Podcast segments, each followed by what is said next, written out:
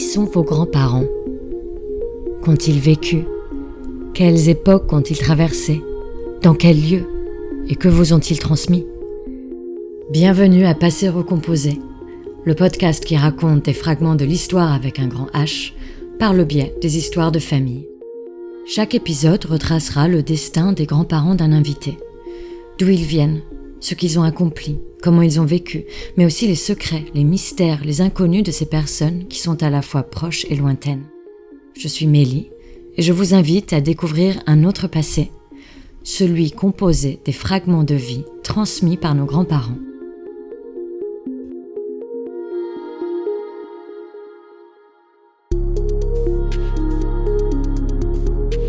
Pour le premier épisode, j'ai demandé à Suzy, une jeune femme polyglotte et récemment naturalisée, de raconter l'histoire de ses grands-parents maternels, Paul et Rosa. Au travers de ce récit, nous allons découvrir un fragment de l'histoire des Russes allemands. Nous parlerons de déracinement, d'identité, de culture et de transmission.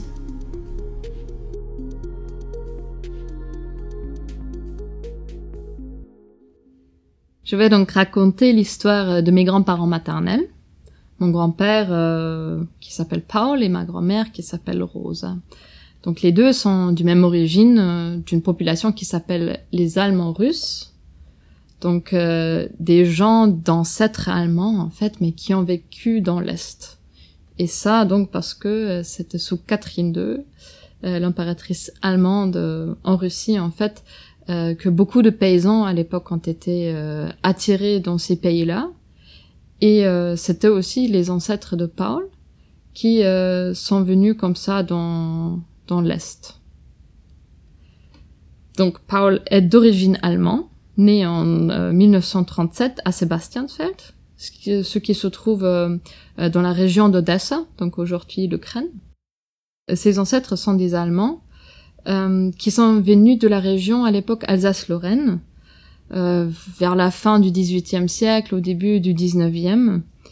Euh, et euh, c'est pour ça aussi que à la maison, il avait petit parlé un dialecte euh, de cette région-là, donc quelque chose qui ressemble un peu à l'alsacien d'aujourd'hui, mais qui n'existe plus vraiment parce que bah, c'est uniquement chez ces gens-là que cette langue ce dialecte est parlé. Donc c'est en tant qu'allemand russe euh, que ses ancêtres euh, ont vécu euh, et grandi vers cette région-là, donc autour de la, pas loin de la Volga, et que Paul est né dans, dans ce contexte-là. Ses parents étaient des paysans qui vivaient en fait de quelques cultures de la terre, de quelques animaux. et par contre, ils ont été expropriés en fait dans les années 20 quand les expropriations massives euh, euh, ont commencé après la révolution euh, bolchevique en fait. Donc comme ça ils ont perdu quasiment tout ce qu'ils possédaient et ont enduré en fait un environnement où famine des famines s'enchaînaient en fait de plus en plus. Et quand Paul naît en 37 c'était déjà l'ambiance un peu avant la guerre les Allemands russes euh, étaient une cible euh, de manière générale déjà par Staline euh, avant en fait la, montée de, l'Allemagne nazie. Il, a même commencé à tenir une liste secrète où il répertoriait tous les noms des Allemands russes parce qu'il a déjà planifié en fait derrière des coulisses des déportations de ces gens-là qui étaient perçus un peu comme un danger. Donc c'est un peu dans dans ce contexte que Paul a grandi.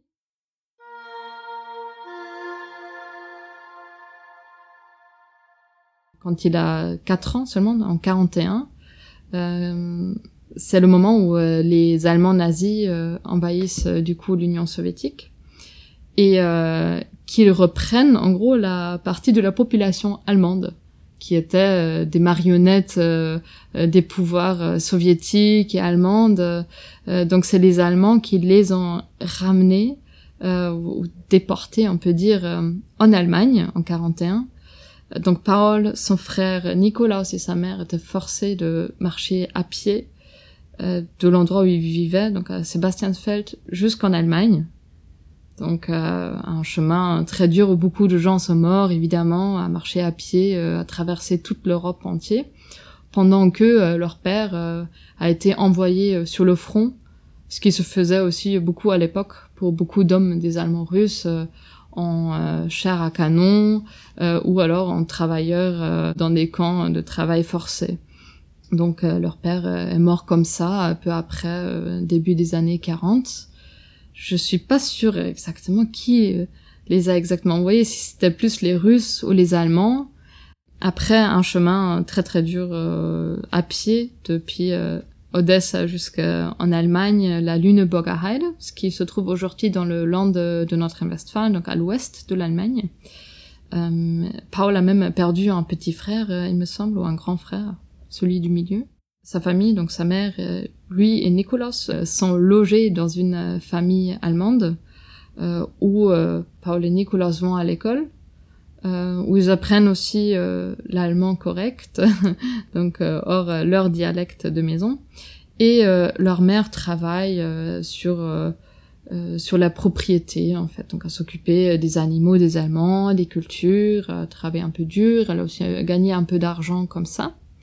Donc pendant des années de guerre, ils ont vécu dans ce contexte-là, même si c'était évidemment un temps de guerre, donc dur et aussi assez effrayant. Il semble que Nicolas, par exemple, le grand frère de Paul, il n'a pas parlé jusqu'à ses six ans parce qu'il était tellement traumatisé en fait par, la guerre. Et euh, c'est quelques années plus tard, vers la fin de la guerre, que les soviétiques débarquent euh, en Allemagne et euh, voilà voulaient ramener les Allemands russes à l'est pour officiellement voilà les rapatrier dans leur village d'origine. Mais on soupçonnait déjà que ça allait pas être si simple que ça.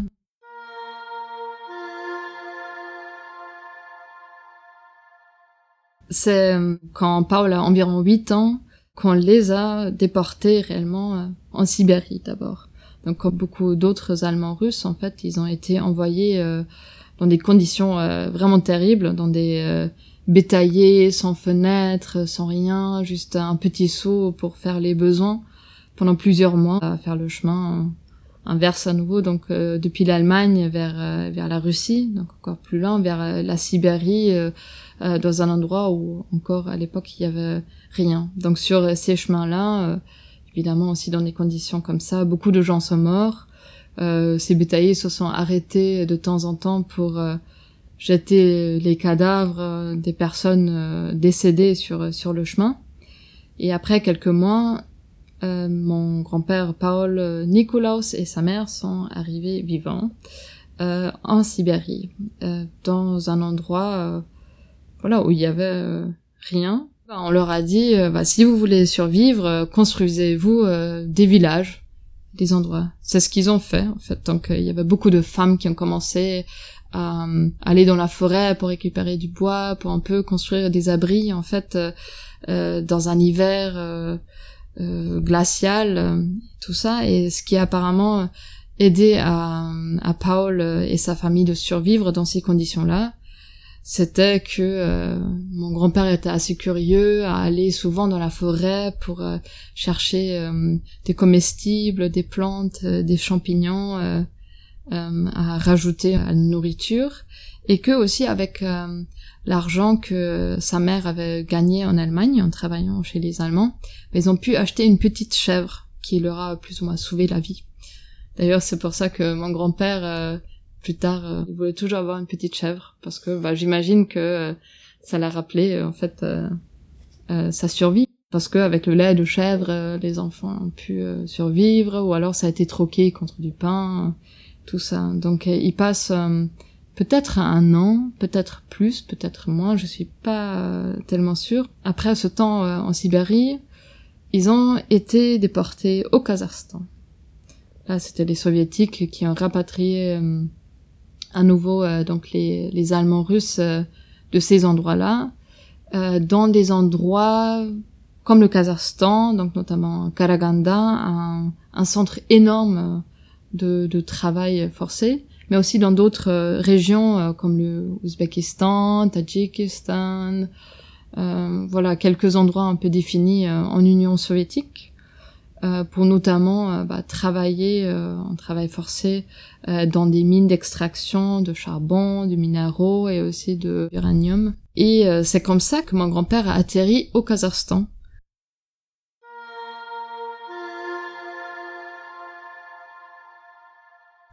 Donc c'est à Karaganda qu'il euh, grandit à partir de ses environ 10 ans, où il va à l'école pendant que sa mère travaille et que euh, la plupart des Allemands russes sont logés dans des endroits qui s'appellent baraques, où des personnes euh, vivent ensemble à 15 ou 20 dans des, dans des petites salles et et là-bas, c'était vraiment des conditions euh, d'une prison à l'air libre. On a envoyé beaucoup de gens là-bas, donc pas uniquement les Allemands russes, mais aussi d'autres populations euh, considérées comme dangereux euh, pour les soviétiques.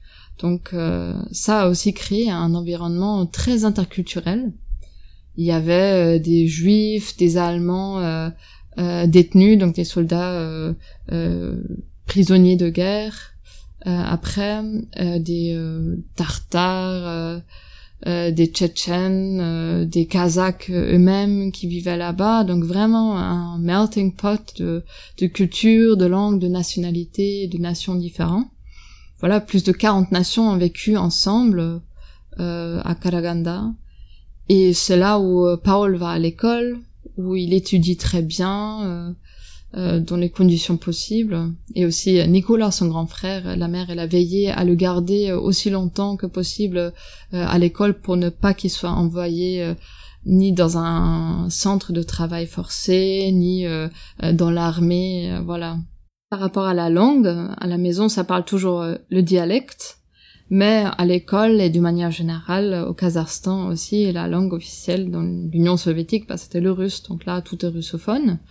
Paul euh, étudie bien à l'école et son rêve, c'est de devenir euh, euh, éventuellement avocat, mais en tout cas faire des, études de droit. Et quand il veut s'inscrire à l'université, on lui dit que ça serait éventuellement possible à condition qu'il change de nationalité. Parce que quand même le fait d'avoir cette nationalité allemande, ça posait souvent des problèmes parce que même après la guerre, tous les Allemands russes étaient considérés comme des fascistes, euh, voilà, des toujours un peu des, des traîtres euh, quelque part de la nation. Donc mon grand-père veut faire les études, mais il veut pas changer de nationalité. Peut-être aussi par fierté euh, par rapport à ça, mais aussi parce que il se dit que de toute façon, même s'il changeait de nationalité, euh, bah, ça va lui faciliter peut-être maintenant l'entrée à l'université, mais plutôt plus tard cette question va revenir et lui euh, poser des obstacles. Donc il garde la nationalité allemande, euh, mais peut pas euh, étudier le droit.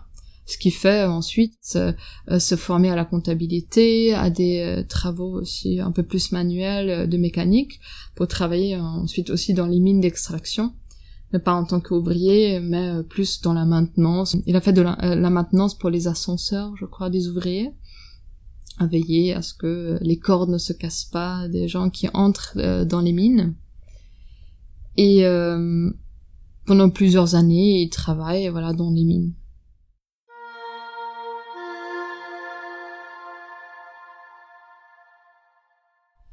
Je fais peut-être à partir de là un petit saut vers ma grand-mère parce que c'est juste euh, un peu voilà avant ça qu'il va la rencontrer. Alors ma grand-mère Rosa, elle est aussi d'origine euh, euh, allemande russe euh, de, de, la région Alsace-Lorraine. Les parents de Rosa étaient aussi des paysans qui ont été expropriés dans les années 30 et considérés comme kulaki. Et ensuite en 34, ils ont été déportés vers la Sibérie. La mère de Rosa avait déjà le soupçon que ça allait être très très dur en Sibérie. Donc ce qu'elle a fait, c'est de euh, parler à un douanier là-bas, à lui dire euh, qu'elle a entendu parler euh, d'Allemands, Russes justement qui sont installés au Kazakhstan et qu'elle souhaitait les rejoindre si c'est possible. Et, elle a supplié en fait de pouvoir directement aller au Kazakhstan. Et contre ses ordres, il, a fait ça. il a, il a facilité à ce que la mère de Rosa et les enfants aillent directement au Kazakhstan. Et c'est pour ça que ma grand-mère est née là-bas et pas ailleurs. Alors même avant la guerre, c'était des conditions un peu incertaines pour les, les Allemands russes au Kazakhstan euh, là, par exemple, une histoire euh, assez incroyable aujourd'hui que ma grand-mère m'a racontée, c'est que euh, quand elle était petite, il y avait une infirmière russe qui est passée dans leur village, en fait, au Kazakhstan, pour soi-disant vacciner les enfants d'un certain âge. C'était vraiment juste par rapport à des, des bébés nés dans une certaine période, et dont aussi ses deux frères, Marcos et Lucas. Donc cette infirmière passait pour les vacciner, mais euh, en effet, tous les bébés qui ont été vaccinés sont morts après. Donc en gros, c'était l'extermination déjà de toute une génération d'Allemands russes. Donc la famille de, de Rosa vit à Kustanay, euh, au Kazakhstan, où elle est née, euh, donc Rosa, dans l'année 1940. Et c'est un an après, donc elle a à peine deux ans, vers 41, probablement au moment où euh, les Allemands euh, viennent en URSS, on a envoyé le père de Rose dans un goulag. Et la seule chose qu'il a pu faire en fait à ce moment-là, mon arrière-grand-père, c'était d'envoyer après euh, cet envoi, son envoi au goulag, une lettre à sa femme où il lui dit qu'il aimait et où il le demande de bien élever les enfants parce que euh, bah, il allait sûrement jamais revenir de, de ce goulag, ce qui s'avérait vrai. Donc euh, ma grand-mère ne se souvient pas vraiment de son père euh, parce qu'elle était trop petite quand il est mort dans ce goulag. Rosa, elle, elle passe une enfance pas facile évidemment dans les temps de guerre où ils ont à peine à manger, à, à se vêtir. Euh, mais elle a, de manière générale, beaucoup été protégée par son grand frère Joseph, donc son seul frère qui restait, ce qui lui a permis de bien étudier quand même à l'école, ce qui était très important, et aussi son frère, il insistait à ce qu'elle étudie bien pour avoir des perspectives plus tard. Mais l'environnement, de manière générale, était quand même euh, un peu euh, dangereux parce que bah, c'était des prisonniers de tout horizon qui se qui se retrouvaient au Kazakhstan dans ces endroits-là. Donc il y avait aussi des vrais criminels, euh, entre autres, qui se trouvaient parmi les Allemands russes et toute autre personne qui vivait là-bas. Donc euh, c'est quand même grâce aussi à la protection de son grand frère que Rosa arrive à bien étudier à l'école, à, marcher 5 euh, kilomètres par jour, à aller simple à l'école et ça aussi dans la dans la neige profonde dans l'hiver kazakh assez dur. Mais euh, voilà, elle fait des bonnes études et euh, euh, va aussi se former à la comptabilité. Et c'est lors de ses études, en fait, à distance, qu'elle va faire un petit, un petit déplacement, un voyage vers Karaganda, parce que c'est une partie lointaine de sa famille qui est installée là-bas, qu'elle va rencontrer mon grand-père Paul. Donc c'est comme ça que les deux se rencontrent et se marient au début de la vingtaine, euh, dans l'année 62. Euh,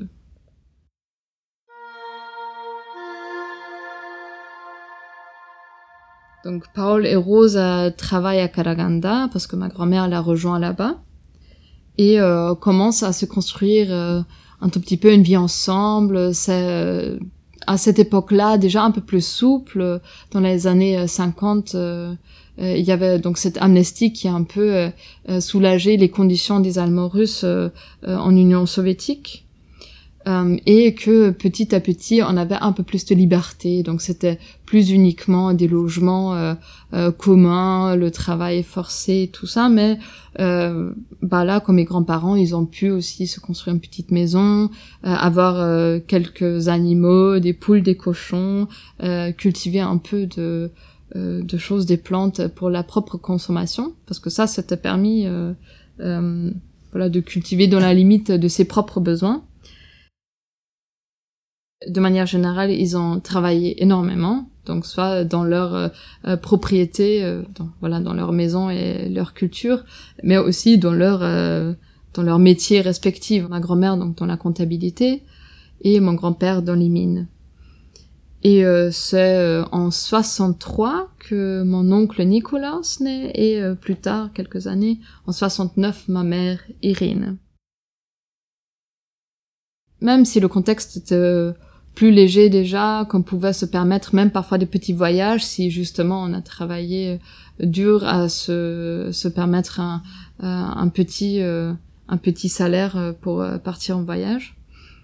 Euh, bah, qui avait quand même euh, pas tout à fait une liberté totale donc par rapport à, à vivre sa religion et euh, la famille de, de mes grands-parents bah, ils étaient catholiques euh, bah, c'était pas euh, possible en fait de, de, vivre cette religion ouvertement de faire des voyages où on veut parce qu'à chaque fois qu'on voulait se déplacer il fallait quand même demander un visa seulement quelques destinations étaient possibles.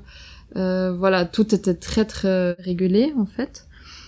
Et que de manière générale, bah, vu que au Kazakhstan, dans ces endroits-là, toutes ces cultures consistaient quasiment que en minorité, en gens qui ont justement envoyé là-bas parce que à un moment donné, c'était euh, des gens considérés dangereux pour le régime communiste et tout ça, bah, qu'il y avait quand même toujours un climat de tension de tension euh, parce que euh, bah, les uns étaient les boucs émissaires de l'autre et ça changeait de temps en temps.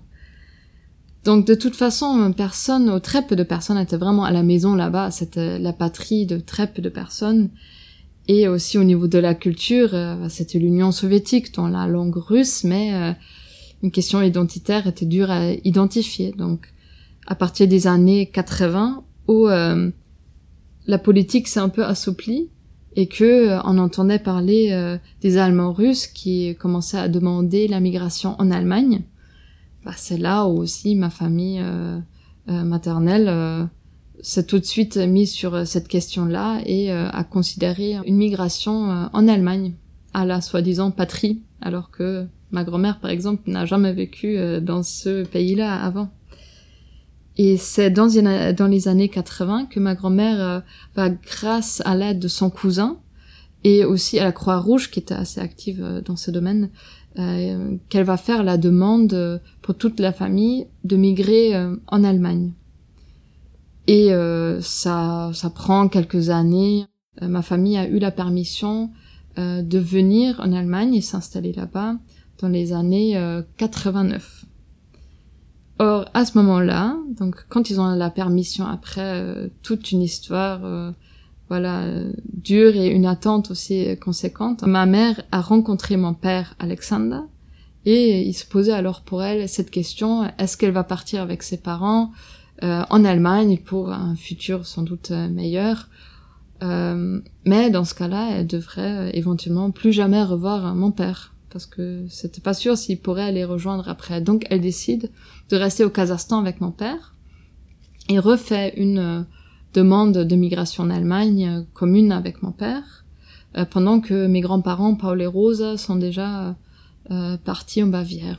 Il y avait quelques villes en Allemagne à cette époque-là qui accueillaient ces, ces gens, donc les rapatriés tardifs, on les appelle entre autres, donc tous ces Allemands russes qui rentrent en Allemagne.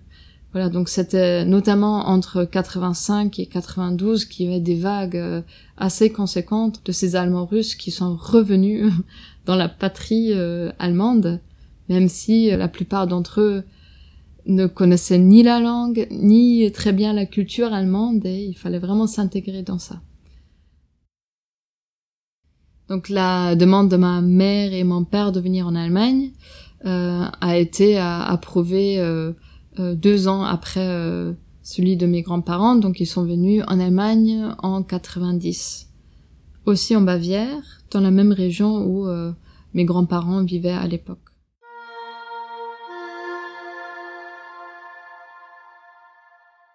Ils ont à nouveau dû repartir de zéro. On avait le droit de ramener très peu d'affaires, et notamment presque pas d'argent.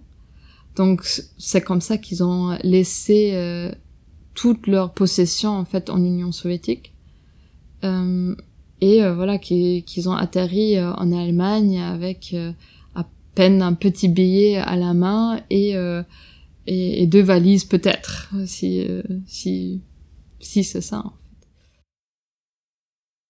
Les diplômes ne pouvaient pas être rapatriés dans un autre pays Euh, parfois, on traficotait un peu des photocopies, euh, notamment de diplômes d'études, euh, pour se faire reconnaître des études et des métiers. Mais de manière générale, les administrations allemandes n'ont pas vraiment reconnu, notamment les diplômes des Allemands russes, ce qui a fait que, aussi professionnellement, les gens devaient repartir de zéro.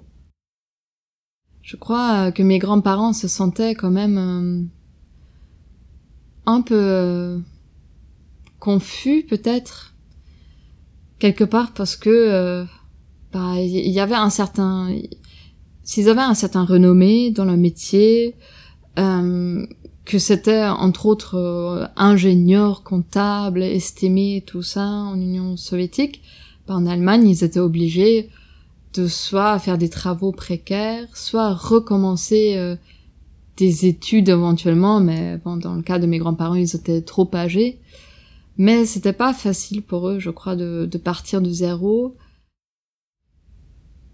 Je crois que quelque part, c'était quand même le retour dans une patrie pour eux, même si sans doute cette question de patrie restait très floue parce qu'en effet, ils connaissaient même pas la langue et jusqu'à aujourd'hui, en fait, ma grand-mère qui est encore en vie, Rosa, bah, elle, elle parle toujours son vieux dialecte et même les Allemands la comprennent euh, à peine.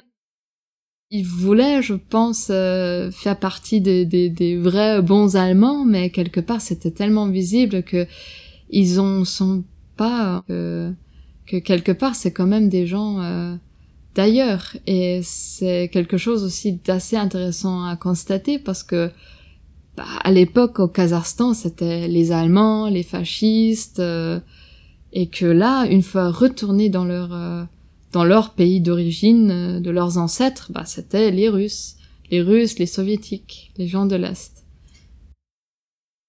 Mais je pense le plus important quand même, c'était que ils étaient libres en fait, ils étaient en liberté et notamment liberté de construire et construire pour les générations d'après, ce qui avant euh, n'était jamais possible en fait. Ils étaient toujours contraints, envoyés, déportés, euh, forcer euh, un futur qui n'était pas forcément le leur, alors que là, pour la première fois, ils étaient libres de, de commencer une vie, une vie euh, comme, comme ils l'entendaient étant digne.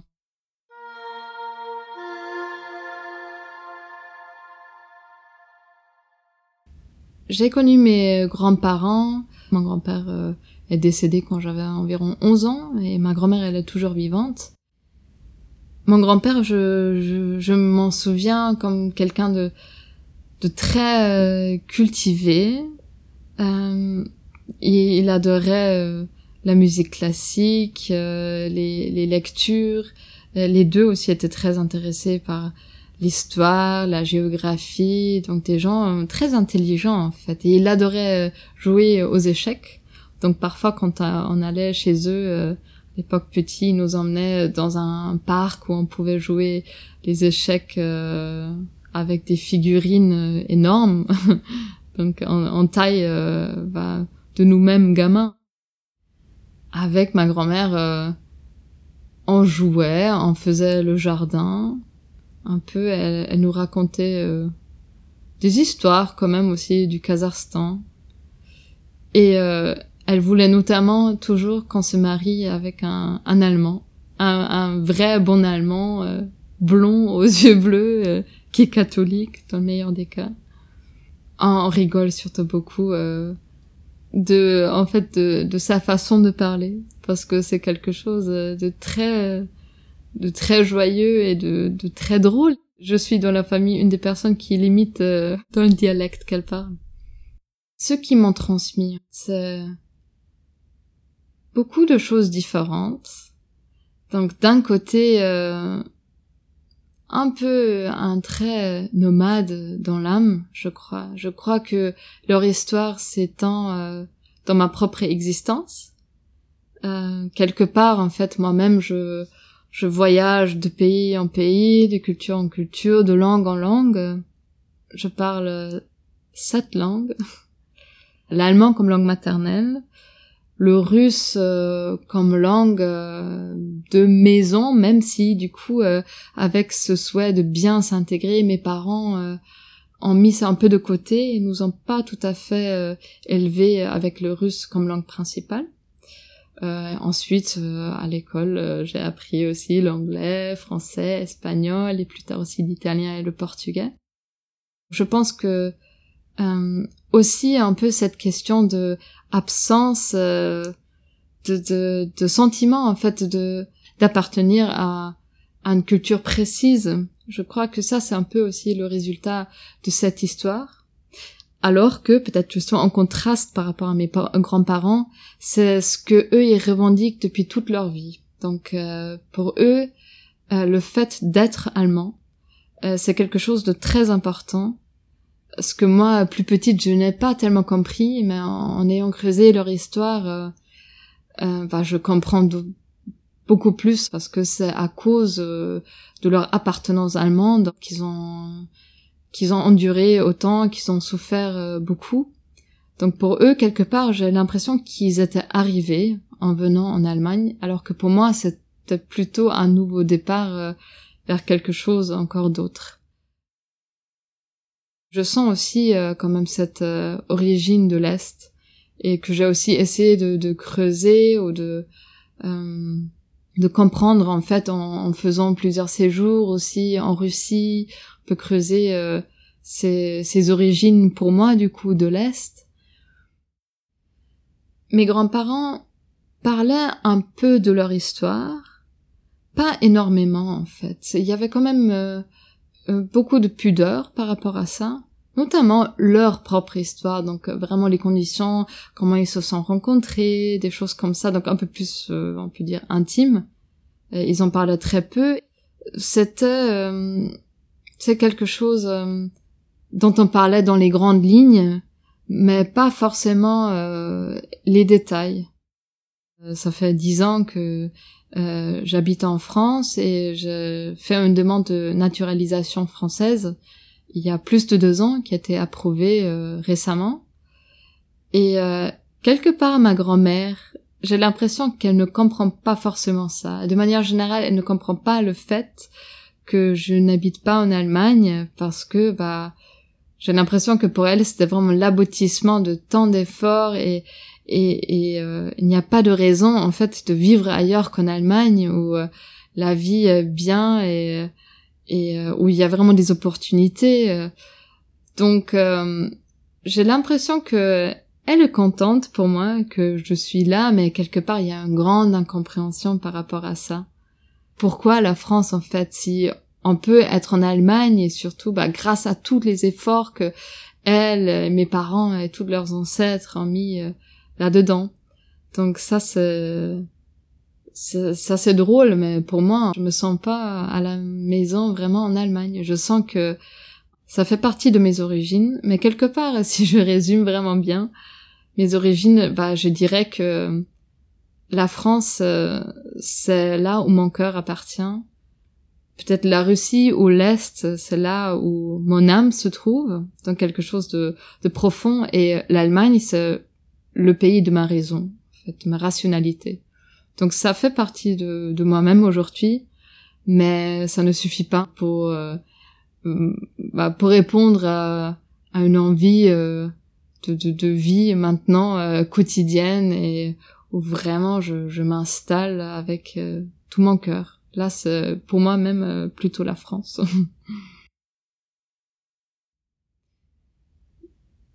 Par rapport aux Allemands russes, et nous sommes nombreux, en Allemagne, euh, le chiffre n'est pas très exact, mais on doit être jusqu'à peut-être même plusieurs millions. Je crois qu'il y a quand même plusieurs traits qui, qui sont communs. Donc parmi la génération de, de mes grands-parents, c'est quelque chose de... Bah, c'est cette souffrance, en fait, qui, qui traîne depuis des générations euh, qui se fait sentir. Donc à chaque fois quand je croise quelqu'un de cette génération-là, je ressens cette euh, cette histoire euh, pleine de douleur et en fait et de souffrance et tout ce qu'ils ont enduré. C'est quelque chose d'assez profond, alors que un grand contraste, j'ai l'impression que dans ma génération, plutôt à moi et même euh, plus tard, c'est plutôt euh, une absence de, de vraie appartenance, d'identité, parce que euh, c'est ni des Allemands, ni des vrais Russes, voilà. Et aussi, notamment, un, un grand réflexe de d'intégration. C'était un peu comme si si ce qui comptait c'est de euh, comment dire de se noyer dans la masse j'ai un peu l'impression que parmi les, les allemands russes il y a un peu une ignorance de l'histoire et peut-être aussi un peu une absence euh, d'intérêt de, de creuser cela et de chercher sa propre identité là-dedans. Oui, il m'arrive de croiser euh, des gens euh, qui, qui ont une histoire très similaire à la mienne et euh, je pense que va vraiment je j'ai comme une antenne en fait qui me l'indique euh, depuis quelques mètres si c'est quelqu'un des nôtres si on peut dire ça. Et après au plus tard en entendant parler les gens c'est c'est la voix souvent aussi un petit accent évidemment. Mais même c'est quelque chose qui se ressent je sais pas comme une intuition. J'ai l'impression de savoir si c'est un de de nos pères. Merci à Suzy de ce témoignage et d'avoir retrouvé les traces de Paul et Rosa. Si cet épisode vous a plu, interpellé, questionné, vous pouvez nous contacter sur Twitter ou par mail à l'adresse podcastpasserocomposé.com. Et si vous souhaitez soutenir ces podcasts, retrouvez la page de Passer Recomposé sur le site Arezzo. Merci de votre écoute et à bientôt